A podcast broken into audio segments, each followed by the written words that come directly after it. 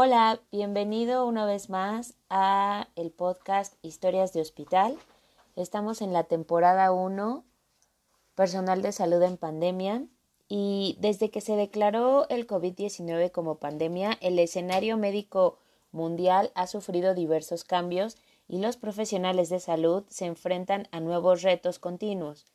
En consecuencia, se han visto historias de el valor y sacrificio del personal médico a nivel global, como médicos retirados que tuvieron que volver a prestar servicios para cubrir demanda de atención en pacientes, estudiantes de último año de carreras o pasantes de ciencias de la salud, quienes han tenido que acudir también a dar apoyo en esta pandemia, personal médico que ha decidido rasurar su cabeza para evitar el contagio a través del cabello y miles de historias como estas.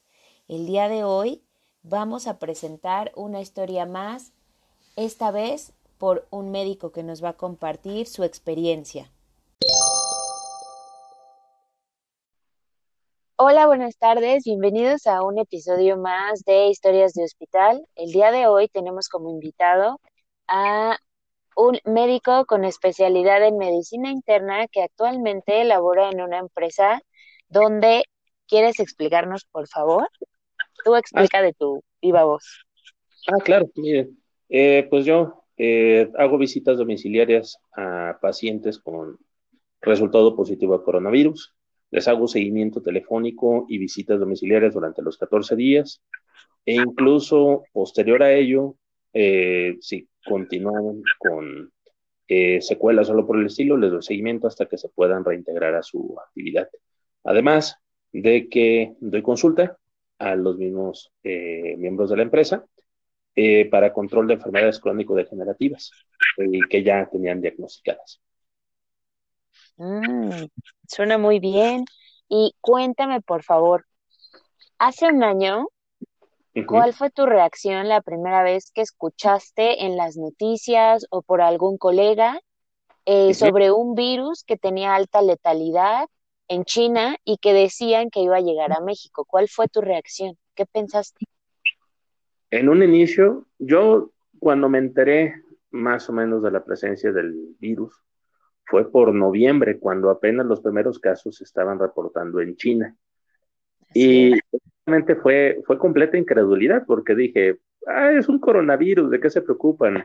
Lo más seguro es que es una enfermedad respiratoria, como la hemos tenido con como la influenza, como otros coronavirus que también han provocado eh, de alguna manera pandemias, pero han logrado controlarse en un inicio, al no verlo tan cerca, eh, pues sí, minimicé muchísimo la, situación, pero conforme fueron pasando los días, al ver que eh, ya se había transformado en una epidemia, eh, posteriormente en pandemia, que ya había casos exportados y que ya había otras cosas, ahí fue donde ya, fue donde dije, híjole, ok, esto se va a salir de control. Sí. Y ahí va una pregunta, eh, específicamente tú, ¿qué, ¿cuánta importancia crees que tienes como profesional de salud en la sociedad? Como profesional de, salud en la sociedad. Así es. Mm. ¿Cuál es tu papel que desarrollas como eh, personal de salud, sí, para la sociedad donde te encuentras? Ok. Pues bueno, de entrada, yo, esto es una visión general, eh, considero que todos los médicos que se encuentran al frente, digo, yo no estoy en una institución pública o vaya directamente al frente, estoy haciendo las visitas, aún así convivo con los pacientes, pero creo que el papel que yo personalmente desarrollo es el de facilitar el conocimiento y el acceso a la salud a las personas. Además, soy de alguna manera un acompañante de los pacientes en el proceso de salud y de enfermedad, de yo aplicando mis conocimientos poder llevarlos a que haya una resolución de la enfermedad y también aplicando mis conocimientos poder ayudarlos a detectar de manera temprana complicaciones que ya requieran alguna hospitalización o algún tratamiento más, más específico y poder canalizarlos en el momento correcto de alguna manera, eh, ahora sí, de manera general, considero que pues todos los médicos ahorita en este momento estamos con un papel pues, sumamente importante, aunque quizá socialmente por la desinformación, por las noticias falsas que han surgido, por el poco, por el la poca credibilidad que le da la población general a la ciencia, eh, de alguna manera, pues, por el miedo, yo, yo lo relaciono directamente con el desconocimiento y el miedo que sienten ante lo desconocido, de alguna manera, pues somos de los más golpeados hasta el momento.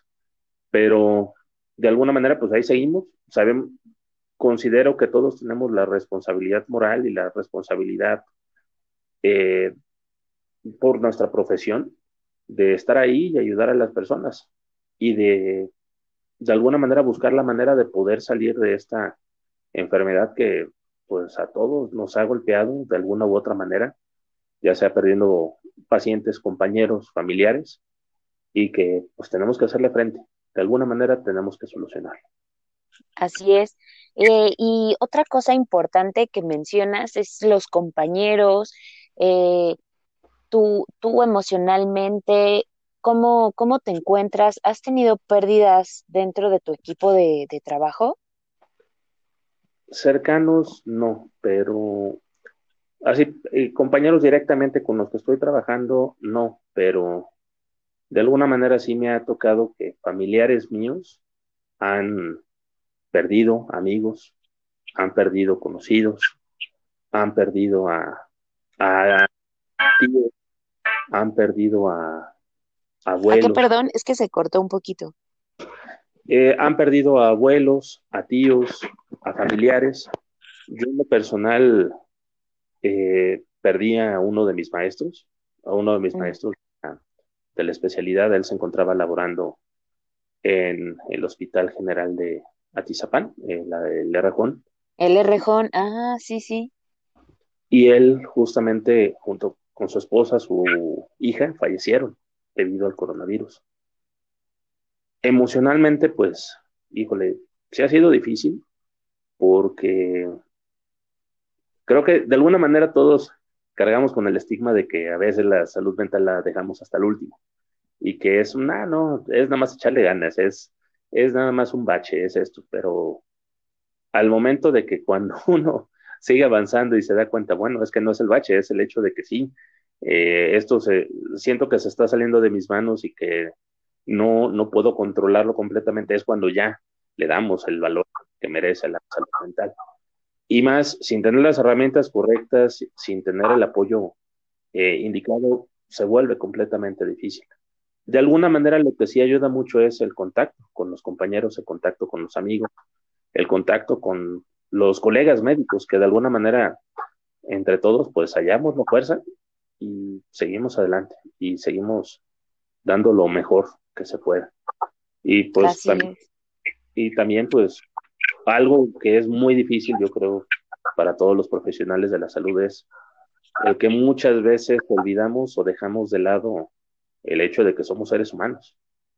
O sea, antes que ser médicos, antes que tener una especialidad, antes que todo eso, somos seres humanos y como tal también tenemos que atender nuestras necesidades emocionales, nuestras necesidades físicas. Y eso de repente también eh, bueno, hilándolo de alguna manera, tiene que ver con lo que socialmente se percibe del doctor y que es donde entra en contra y es donde muchas veces entra en contraparte con la realidad y es donde muchas veces eh, yo considero los el personal de salud, los profesionales de la salud nos encontramos en, en un momento en que sí nos llega la frustración de, bueno, pues es que me comentaba hace poco una compañera que ella saliendo de una guardia tuvo que ir a, comprar eh, víveres, comprar cosas para su casa, eh, no sé, papel de baño, jabón, todo eso. Y de repente se le acerca una, una paciente que le habló para tratar de conseguir eh, una cita con ella. Y la ve y le dice, ay doctora, se supone que usted tiene toda su agenda llena de aquí hasta dos meses. Y aquí está. ¿Qué está haciendo? Entonces, Ay, no. Sí, exactamente. Entonces, de alguna manera, yo creo que eso ha, le ha echado más leña al fuego al, asunto de la frustración, el asunto de que socialmente eh, la profesión médica se ve de una manera, se ve de una manera muy idílica, y cuando en realidad pues simplemente es otra profesión más, la única gran diferencia es que aquí pues sí, eh, y eso es algo más que yo creo que también le agrega algo más a esta pregunta, es que también nosotros tenemos que lidiar o tenemos que aprender a convivir con el proceso de vida y muerte de muy, muy, muy cerca. Y eso es... Eh. Perdón, te interrumpí, disculpa. No, sí, sí, estoy totalmente de acuerdo con lo que estás diciendo. Este, el equipo, tanto de enfermería como médicos, están trabajando de la mano con en el nacer y morir, o sea. Sí, y realmente creo que eso es algo que de alguna manera mucha gente, no, no es por, por hacer menos, no es por el hecho de que, ah, no, es que los profesionales de la salud somos mejor, no, sino simple y sencillamente por el simple hecho de estar expuestos de una manera más continua, de una manera más, más cotidiana al proceso de vida y muerte. Hay veces en que si no aprendemos a correctamente poder sobrellevarlo, a, poder convivir con ello, sí, nos, se vuelve devastador muchas veces. Se termina convirtiendo en un factor devastador para, para la psique y para la mente y para, para el ánimo de todos los profesionales de salud, incluyendo enfermeras, eh, asistentes médicos, personal de limpieza, camilleros, odontólogos, eh, los mismos guardias que trabajan en las unidades.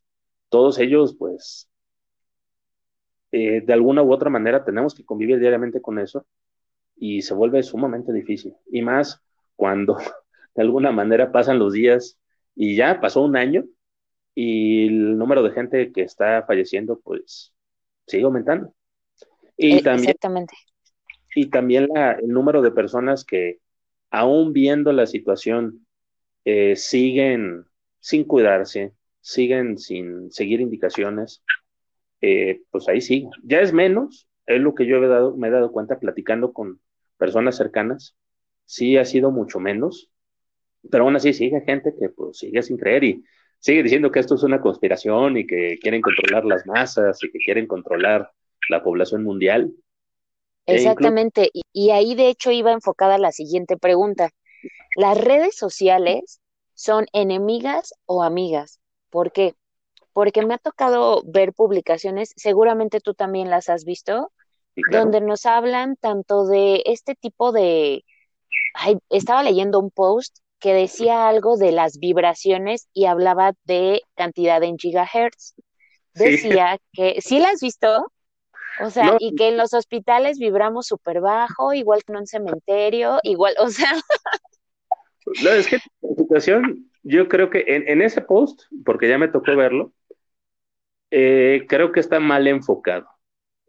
Eh, de alguna manera, sí, si lo ponemos así en Hertz y, científicamente y todo eso, incluso yo ahí bromeando con una persona dije, pues cómprate un vibrador.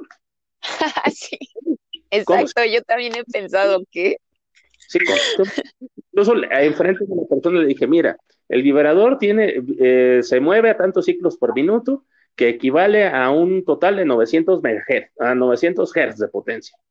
Entonces, cómprate uno. Así, y yo le dije, mira, si la situación fuera tan sencilla como vibrar alto, que ahí yo, ahorita voy a ese punto, si la situación fuera tan sencilla como vibrar alto, pues no manches, hasta súbete a la lavadora y con eso se te cura el COVID, digo, ¿no? sí, exactamente. Viéndolo desde ese punto de vista, la situación yo creo, y acerca de este proceso, está mal enfocada la situación hablando específicamente de esto, está mal enfocada la información. ¿Por qué? Porque yo creo que más bien aquí lo que tiene que ver es el estado de salud emocional y mental de la persona. Claro.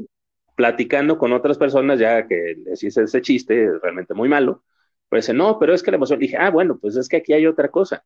Aquí no se trata de vibrar alto, se trata de tener eh, un equilibrio físico, emocional, mental, espiritual si es que una persona es espiritual o tiene esa creencia. Y dentro de todo eso, al hallar ese equilibrio es mucho más fácil que físicamente la persona no manifieste otros síntomas, tenga un mejor apego al tratamiento, tenga una actitud ligeramente más positiva o más, más de, ok, estoy enfermo y todo eso, pero voy a salir de esta. Y eso puede ayudar muchísimo a que el paciente evolucione correctamente. Y acerca de la pregunta si la las redes sociales son amigas o enemigas, las redes sociales son un mal, bueno, no sé si llamarlo mal necesario, sino más bien es una situación muy necesaria actualmente. La única situación, y creo que eso es eh, lo que me ha hallado eh, últimamente, es que la información, como que más bien como que se nos olvida lo que aprendemos en secundaria, preparatoria, universidad, que es revisa tus fuentes bibliográficas. Exactamente. está viniendo la información. No te quedes con el simple hecho de que, ah, pues es que el coronavirus. Lo leí en Facebook. Ah, exactamente. El coronavirus te deja ciego. Ah, ok, ¿quién lo dijo? Ah, no, pues lo dijo Doña Chona. Ajá. Doña Chona, ¿quién es? pues es una amiga mía que tengo en Facebook. Ah, ok. Y ella investigó que no, pues es que ella le dijo a su comadre que a su vez le dijo a alguien que trabaja en el Seguro Social Ajá. Que, que, que, el coronavirus te deja ciego. Y yo de, ah, bueno, ¿y con cuántas personas ves? No, es que le pasó a su sobrino y le pasó a la hija de Juanita, que es sobrina de la cuñada de Chonita. Entonces, así como de, a ver, sí, claro. Y mucha gente me ha, me ha, rebatido. Es que también la experiencia empírica tiene que ver dentro de el avance científico. Y yo, sí, pero, pero la cuestión empírica te lleva a crear una hipótesis. Después necesitas manera de repetir ese resultado. No es nada más el, ah, sucedió, ah, no, pues es verdad. No, espérate. Claro. Depende, depende de muchas cosas. Y creo que es eso, que últimamente todo lo que es el proceso científico en cuestión de información se, se deja de lado. Incluso creo que me voy a extender un poquito con la entrevista ahorita, porque me acordé ahorita justamente de, de una situación. ¿No, no interrumpo? No, no, no, no, no, adelante, por favor, doctor. En una ocasión eh, me tocó subirme a un Uber en el cual eh, iba, aquí iba a haber una cuestión política, pero no, aquí no, no pretendo que el comentario se haya tomado como político. Iba en el Uber a ver a un paciente, cuando de repente me dice, oye, ¿cómo ve esta, esta fregadera de las, de las vacunas? Yo, ¿de qué? No, pues es que ya están llegando y que sabe qué, que esto y que el otro. ¿Usted se la va a poner? Y yo, pues sí, sí, sí, sí me lo voy a poner. Pero pues ya ve que, que supuestamente que causan problemas, que causan esta, que, que son virus que los van a inocular y que nos van a hacer mal y que sabe qué, yo, a ver, ¿de dónde viene esa información? No, no, no, no, es que la información no es tanto, es que luego dicen que la sacan de revistas. Pues, ¿qué revistas están leyendo para sacar esa información? Y yo, a ver, dije, a ver, señor, ahí sí me molesté un dije, a ver, señor. Esto no es que sí, a veces sí molesta, sí, sí, sí. Ajá, yo, así como, ay, es que lo leen en revistas, y yo, a ver, señor, esa información no la leemos en vanidades, no la leemos en TV y novelas, no la leemos en el manual de Lucita te capacita. O sea, al referirse a revistas son eh, conjuntos editoriales que investigan todo el año y que tienen un panel que dice qué sí entra, qué no entra, dependiendo de la veracidad y del proceso científico, y de ahí es donde se sacan información. No es como que yo llegue ahorita a mi casa y vaya a sacar el volumen número 3 del año 2 de Vanidades, donde me dicen cómo curarme una gripe con un caldito de pollo.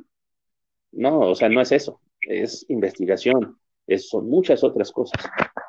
Y dice, bueno, pero, no, pero pues yo no me la voy a poner. Le dije, ah, ok. ¿Y sus papás se las va a poner? No, sí, yo creo que ellos sí. Y yo le dije, a ver, entonces, va a experimentar primero con sus papás y después se la va a poner a usted. No, no, no, ¿cómo que? Le dije, no, no, no, no, permíteme. Acaba de aplicar el, método científico. Muchas felicidades. Acaba de aplicar el método científico. Y se quedó así de, ¿Cómo? Pues sí, digo, no, no me parece correcto eso de que pues quiera experimentar con sus papás, pero eso es moralmente hablando, pero eso aquí no entra. Científicamente hablando, entonces sí va a vacunar a sus papás, pero usted no se va a vacunar. O sea, se va a esperar a ver, a, ver si a ellos le hizo efecto o no. Y él, no, no, no se trata de decirle, ah, no, pues eso me está dando a entender, señor. Y dije, aquí la situación es, mientras estemos en esta pandemia, mientras estemos, estemos dentro de todo esto, necesitamos seguir las indicaciones, necesitamos usar cubrebocas, necesitamos usar el gel, necesitamos eh, evitar lugares concurridos. Dije, incluso, no me ofende, ahorita que yo me baje, le pido por favor, veo que ahí tiene una, un bote con cloro, sanitice su unidad. Yo no me voy a ofender, al contrario, mejor.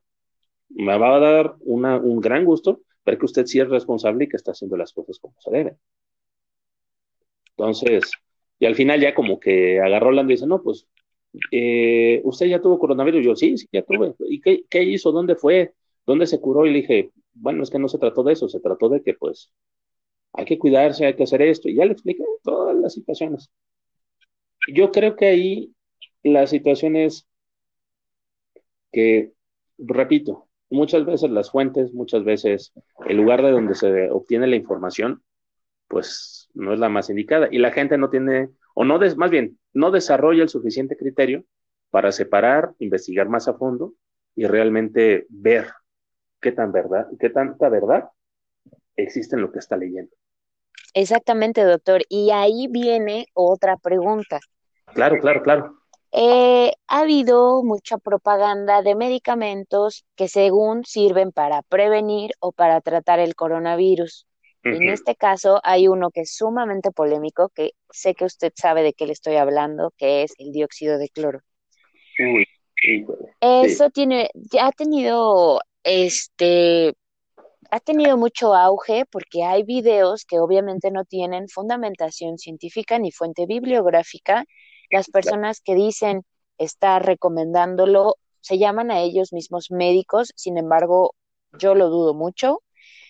Y hemos visto que han causado problemas en la salud de pues la población que lo ingiere o que lo inhala.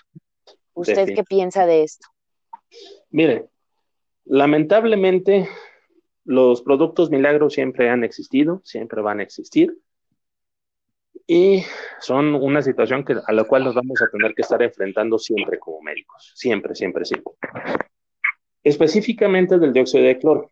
Creo que la primera persona, no recuerdo bien el nombre de la persona, pero la primera persona que habló acerca de esto es alguien que, como se dice, se hace llamar médico, aparentemente alemán, y que ya ha impuesto el uso del dióxido de cloro para tratar el paludismo. Y que categóricamente se le refutó esa información y se le hizo saber a la población general que de alguna manera, pues sí, que no funcionaba. Y que ahora con el coronavirus, pues se volvió, eh, volvió el auge, volvió la situación y lo están volviendo a promocionar. La situación es, en mi caso, yo ya me he enfrentado con mucha gente que habla y de maravillas del dióxido de cloro. También me ha tocado gente que lo tomó antes de que le diera coronavirus, le dio coronavirus, acabó en una unidad de cuidados intensivos, me ha tocado gente que sigue creyendo de que no, pues porque empecé a tomar el dióxido de cloro, ¿cómo se dice? Eh, ya no, te, no tuve coronavirus o no me pegó tan fuerte. O incluso también médicos, médicos que terminan creyendo y diciendo, no, pues es que sí funciona y que mis pacientes y todo esto. Pero al final del día, analizándolo, en un principio yo me peleaba horriblemente con esas personas y trataba de como y decían, es que entiendan cómo es posible, pero después de cierto tiempo me di cuenta de algo, que de alguna manera eh, ellos eh, lo están haciendo por, por miedo o por amor a, sus familiares o por tratar de, de alguna manera, darles pues, lo que esté en sus manos. Lamentablemente, y ahí es cuando después ya platicando con alguien con más calma, le dije, mire, si en algún momento hacen un estudio serio, en un momento hacen un avance de ese sentido, en algún momento eh, en algún momento eh, logran comprobar que realmente el dióxido de cloro funciona, pero con un estudio serio, un estudio de todo esto, ok, va. A lo mejor voy a reconocer que de alguna manera, eh, pues sí, estábamos equivocados, pero a la fecha no hay un estudio serio, no hay un artículo científico, no hay nada, nada, nada, nada que apoye que el dióxido de cloro está funcionando. Y, y ahí es donde yo llegué a otra conclusión. Lamentablemente, las personas, cuando nos enfrentamos a algo desconocido, vamos a buscar todo lo que está en nuestras manos para poder enfrentarlo. Y lamentablemente hay gente que se va a aprovechar de eso. Y eso es lo que me da mucha tristeza acerca de, de estos eh, remedios milagro que se han presentado últimamente, porque al final del día están lucrando con la desesperación de la gente, están lucrando con, con el, es que es mi abuelita y voy a hacer todo lo que está en mis manos y alguien me dijo que esto le va a curar y voy a, voy a, es que voy, creo fervientemente que me va a ayudar, que le va a ayudar, que le va a hacer esto. Y yo creo que ahí es donde ya nos gusta la situación. Cuando se lucra o se juega con eso. Exactamente. Y doctor, sí. Ah, volviendo a este tema de nuestra salud o de su salud en este caso, salud mental, física, emocional, usted me comenta, ya me dijo que sí, que ya se contagió. ¿Cómo fue eh, su acercamiento con el COVID ya contagiado? ¿Cómo pasó esos días? Pues fueron días difíciles porque en ese momento yo me encontraba trabajando en otro proyecto, estaba trabajando fuera de la Ciudad de México, eh, estaba apoyando un hospital general en el norte del país y justo el día que llegué eh, resulté positivo a coronavirus. Eh, de alguna manera, bueno, estaba, no, estaba en hospedaje, ahí en un hotel, y fueron 15 días de, aislamiento en ese cuarto de hotel. Eh, fue difícil porque, pues, comunicarle a mi familia que, pues, bueno, ¿sabes qué? Pues salí positivo coronavirus y el tener que decirles, mire, no, estoy bien todo esto, pero a la vez como que no alarmarlos, no hacerles sentir mal. Y uno, pues aparte, Digo, corrí con la suerte de que de alguna manera no, ¿cómo se dice? No, no tuve síntomas tan fuertes. O fue, sí presenté todos, pero no en una gran eh, medida. Y luego pasan los 15 días y decían, ah, pues ya, ya hice mucho, ya estuve descansando mucho tiempo, voy a hacer ejercicio. Y pues ahí fue donde descubrí que ya tenía secuelas. Eh, terminé desmayado en el piso, sin poder respirar correctamente realmente sí fue algo difícil. Esos terminaron siendo 30 días totales de aislamiento. Realmente sí fue algo difícil. Fue complicado, realmente emocionalmente me pegó durísimo porque era lidiar con, con los síntomas, eh, lidiar de alguna manera con no preocupar a mis seres queridos. El decir, no, estoy bien, sí, pues ahí voy, ahí la llevo y todo eso, pero por dentro estarme desquebrajando horrible. Lo bueno fue que al final de esos 30 días ya me reintegré al hospital y ahí fue donde ya pude pues seguir haciendo mi, labor y posteriormente ya regresé a la Ciudad de México. Pero emocionalmente sí me pegó muy fuerte, sí me dejó pensando en muchas cosas, me hizo pues, considerar exactamente, pues sí, si valía la pena seguir, si valía la pena arriesgarme, aquí sigo. Y posteriormente, pues también yo tengo diagnóstico de ansiedad y depresión desde hace más de cinco años. Ya pasé por terapia, ya aprendí a tener estrategias, como todo eso.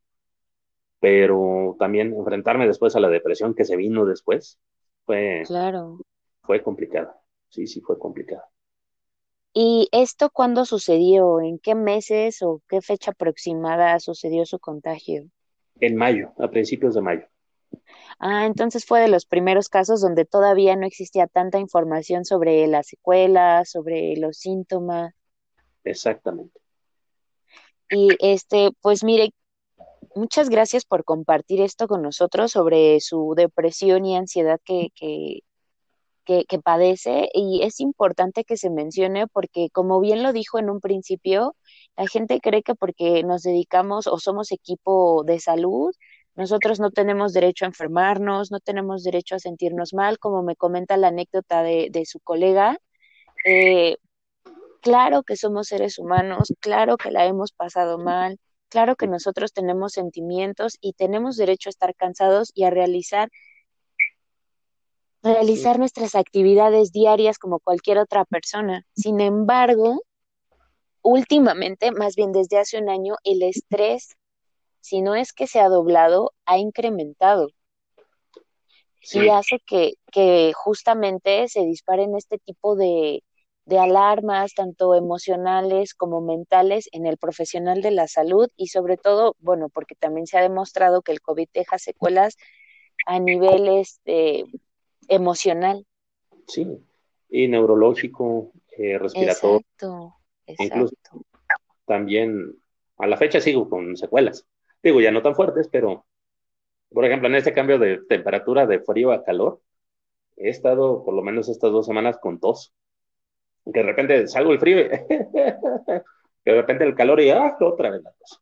Y de repente ya la gente me voltea a ver de, ¿tienes coronavirus? Y yo, no, no, no, no, no, son secuelas. Son secuelas. Yo tuve hiperreactividad bronquial, entonces, no, son escuelas, no tengo coronavirus, no se preocupe.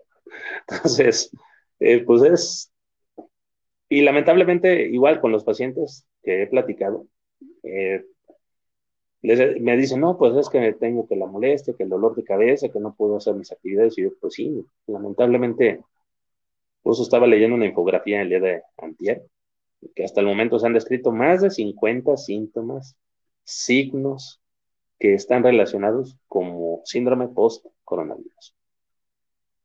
Sí, y lo que falta, o sea, realmente yo creo que, que mucha gente dice, no, pues a los niños no les da fuerte, claro, ya se han registrado casos de niños con coronavirus y esto, este coronavirus ahorita pues acaba de pasar un año, pero posterior va a haber muchas más secuelas.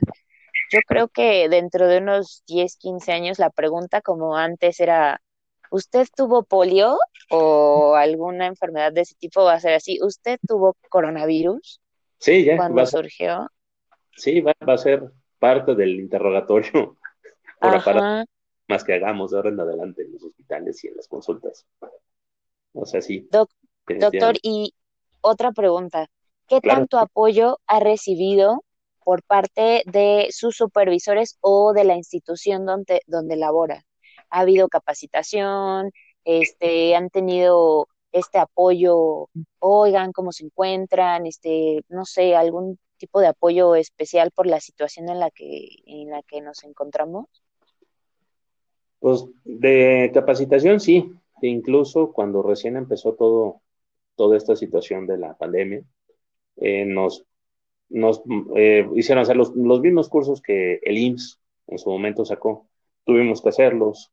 Eh, tuvimos que hacer cursos de especialización para eh, intubar pacientes en caso de que se llegara a presentar. Por este proyecto que tuve que ir al norte del país a apoyar en el Hospital General de allá. sí, se nos dio capacitación, se nos dio todo. En situaciones difíciles también han estado ahí, pero de alguna manera también, digo, eso es algo que yo viví o que he visto. Al ser iniciativa privada también no deja de ver cierta situación de que hay que velar por los intereses de la empresa. Sí. Y digo, están haciendo lo que pueden, pero podrán hacer más, definitivamente. Al igual que en el sector público, me imagino. Mm, mm. Lo, lo poco que me ha tocado eh, comentar con mis compañeros que sí están en el sector público, pues es que también de alguna manera, pues sí están más, con más carencias que lo que yo podría tener. Aquí sí me dan material, me dan que los cubrebocas, me dan todo esto. Eh, pero también yo creo que ante la premura de que ocurren las cosas, tratan de salir o de, de, hacerle frente, pero a veces de repente sobre la marcha tenemos que empezar a hacer ajustes. Entonces, yo creo que en general eh, y de manera global, al ser esto algo que nos ha afectado a todos de diferentes maneras, al ser todo, al ser un evento que a todos nos agarró de sorpresa, pues estamos aprendiendo sobre la marcha, estamos aprendiendo a hacer todo eso. Lo único es que sí, eh, también me, me ha tocado ver el lado feo de que,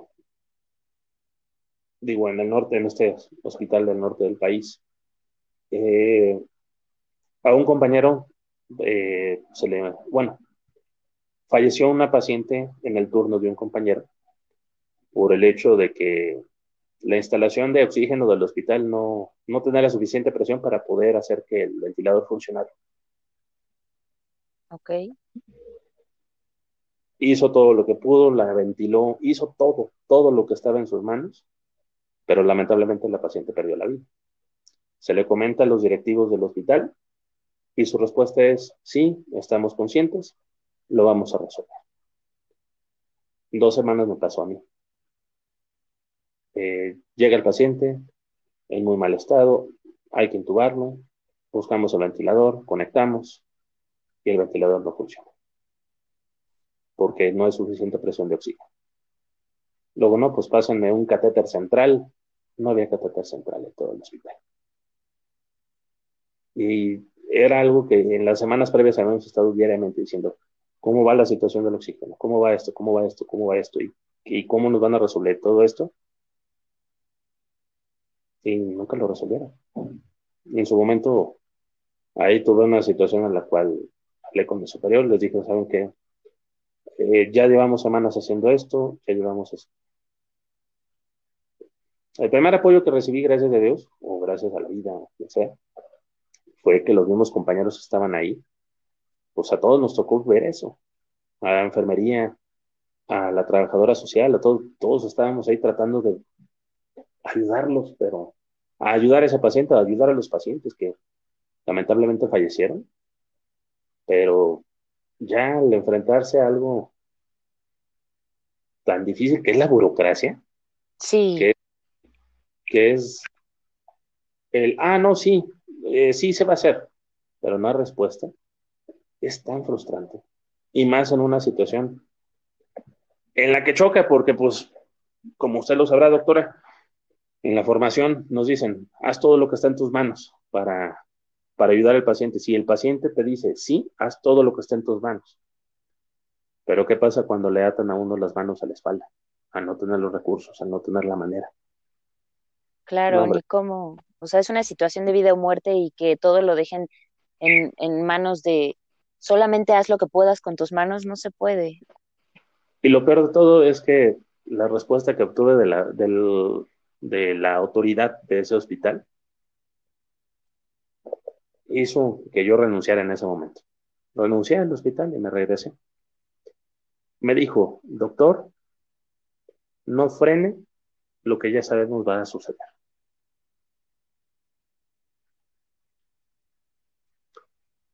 Esa misma está teniendo. Sí, sí, yo también me quedé como, ¿qué?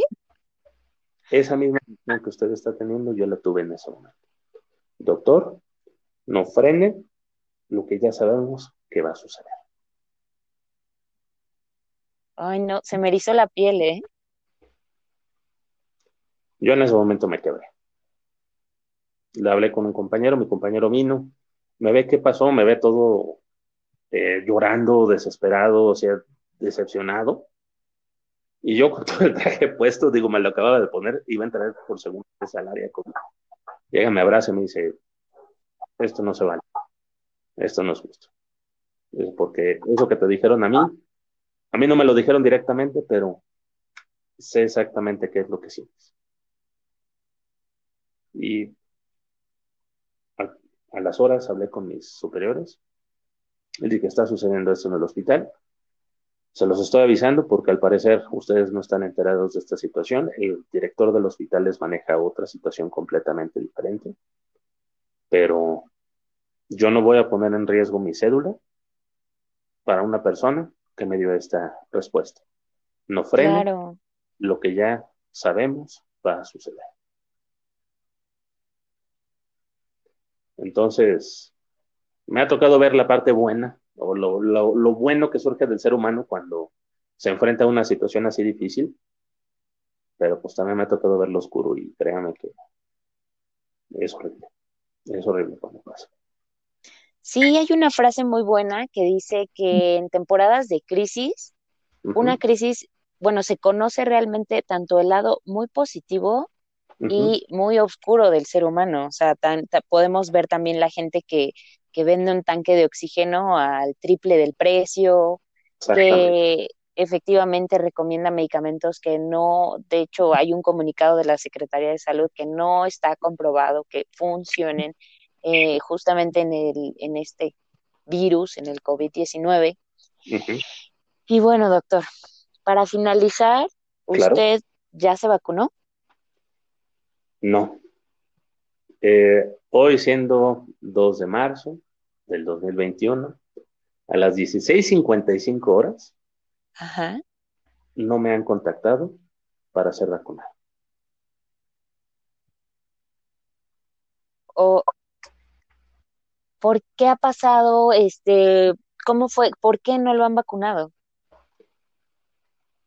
Por la situación de que una, la presidencia de la República, la primera orden que dio fue vacunar a todo el personal de salud de primera línea en hospitales públicos. Qué bueno, qué bueno que sí se hizo, porque pues, son las personas que diariamente están viendo pacientes. Ojo, ojo aquí, Ajá. Yo conozco gente que está en primera línea y no ha sido vacunada. Por favor, prosiga. Justo a eso quería llegar. Luego pasó todo el mes de febrero, el mes de enero, cuando llegaron las primeras vacunas. Dijeron, vamos a vacunar a las personas de la tercera edad de yo. Oigan, pero ¿y todo el personal de salud? Ah, no, pues sí, es que también lo vamos a estar haciendo a la par y yo. Bueno, pasa el tiempo. Siguen con la situación de Solo los hospitales públicos por el momento se van a vacunar. Ya han pasado 22 días y mis compañeros que ya habían recibido la primera dosis todavía no, no reciben la segunda dosis. El punto es, después dijeron, no, que ahora sí que los, los médicos que se encuentran en el, en el sector privado ahora sí van a ser vacunados. Vacunaron únicamente a ciertas personas del hospital español.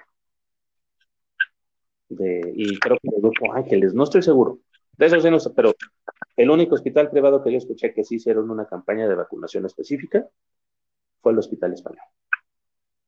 Y hoy, pero también falta personal de ese hospital. Sí, claro, exactamente, exactamente. O sea, a lo que voy no, no es tirar en contra de un hospital, tirar en contra de alguien, pero la situación es que no sé cuál es el plan. Y más el hecho de que yo, en varias ocasiones, mi papá también es médico, hemos visto, no, pues en cuanto, en cuanto salga la venta, en cuanto ya se pueda comprar por medio particular, órale, la compramos y nos la aplicamos y todo esto. Y gracias a Dios, mi papá es mayor de 60 años, ya recibió su primera dosis, qué bueno. Pero la situación es que con nosotros, pues, sí, también conozco compañeros que no son médicos y que no han recibido ni siquiera la primera dosis en hospitales del IMSS, del ISTE, del ICEMIN, claro. Y es aquí la parte complicada porque todos estamos en riesgo al ser personal de salud, pero parece que eso no lo ve, no sé quién se está haciendo cargo de la vacunación como tal, pero yo creo que no tiene, no tiene como estructura lo que están, lo que la técnica o lo que están aplicando, la verdad. Plan, el plan. el plan, ajá.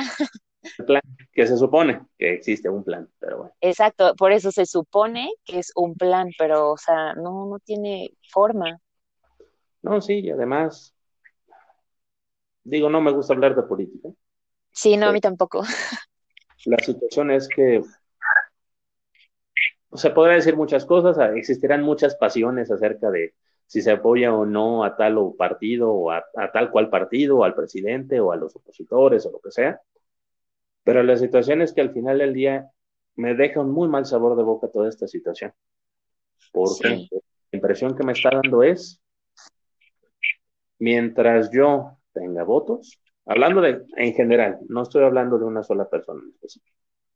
Mientras yo tenga votos, así me la voy a llevar. Sí. O sea que como población realmente la, la enseñanza que me están dejando es tú como población no me importas. Y es triste. Claro. sí, y más con esto de que han hecho homenajes y reconocimientos a, eh, al gremio del equipo de salud, pero realmente lo que se necesita es esto, ¿no? Que todos estemos vacunados. Exactamente, o sea, se agradecen los aplausos y toda la cosa. Órale, está bien, gracias, gracias por de esa manera. Pero la situación es, una, hay compañeros que les están retrasando quincenas. Dos, hay compañeros que ni siquiera tienen el material mínimo, ellos lo tienen que comprar. Número tres, como usted lo comenta, doctora, de personas conocidas de usted, personas conocidas de mí, que aún ni siquiera reciben una primera dosis de vacuna y están al frente. Sí. la mejor manera de agradecer al personal médico en general, y hablo médicos, enfermeras, milleros, personal de limpieza, eh, trabajadoras sociales, asistentes médicas, todo esto es procurando que tengan todo lo que necesitan para hacer su labor. Y eso ni siquiera, perdón, ni siquiera debería ser un pago. ¿Por qué? Porque eso es un derecho básico. O sea, ni siquiera debería ser, ah, pues como en reconocimiento les vamos a dar vacunas a todos. No, ni siquiera debería de ser así. Porque ni siquiera se debería de coartar esa situación. Es un derecho de todos, de todos. Así es. Así es, pues doctor, muchísimas gracias por haber eh, aceptado la invitación a estar en este su podcast. Gracias, gracias. A ustedes. Eso sería todo de mi parte. Perfecto, muchísimas gracias. Un abrazo muy fuerte, mucha fuerza y que lo vacunen pronto. Gracias. Y de antemano, muchas gracias por invitarme, muchas gracias por, por escucharnos. Creo que lo que está haciendo usted, doctor, es una muy buena labor, en el sentido de que pues, le está dando voz a muchas personas que, que posiblemente allá afuera en medios de comunicación no, no se tomen en cuenta o no, no, se, no se pregunta directamente a ellos. Y gracias de verdad por invitarnos y por escuchar y por esta entrevista. Muchas gracias. Gracias a usted, doctor, y vamos a seguir entrevistando más compañeros, a todo el equipo de salud, si es posible, para que justamente se escuche, tal vez no ahora, pero en un futuro sí, y las futuras generaciones sepan realmente lo que sucedió en este momento histórico, porque así va a suceder, va a pasar a la historia en la pandemia. Sí, definitivamente. Y, y, pues a seguir con la labor. Mucho éxito. Así es. Mucha fuerza. Y estamos ahí todos unidos y entre colegas nos vamos a seguir apoyando. Así es, doctor. Un abrazo fuerte y gracias. No, no de qué usted. Que tenga muy bonito tarde. Igualmente, hasta luego. Hasta luego.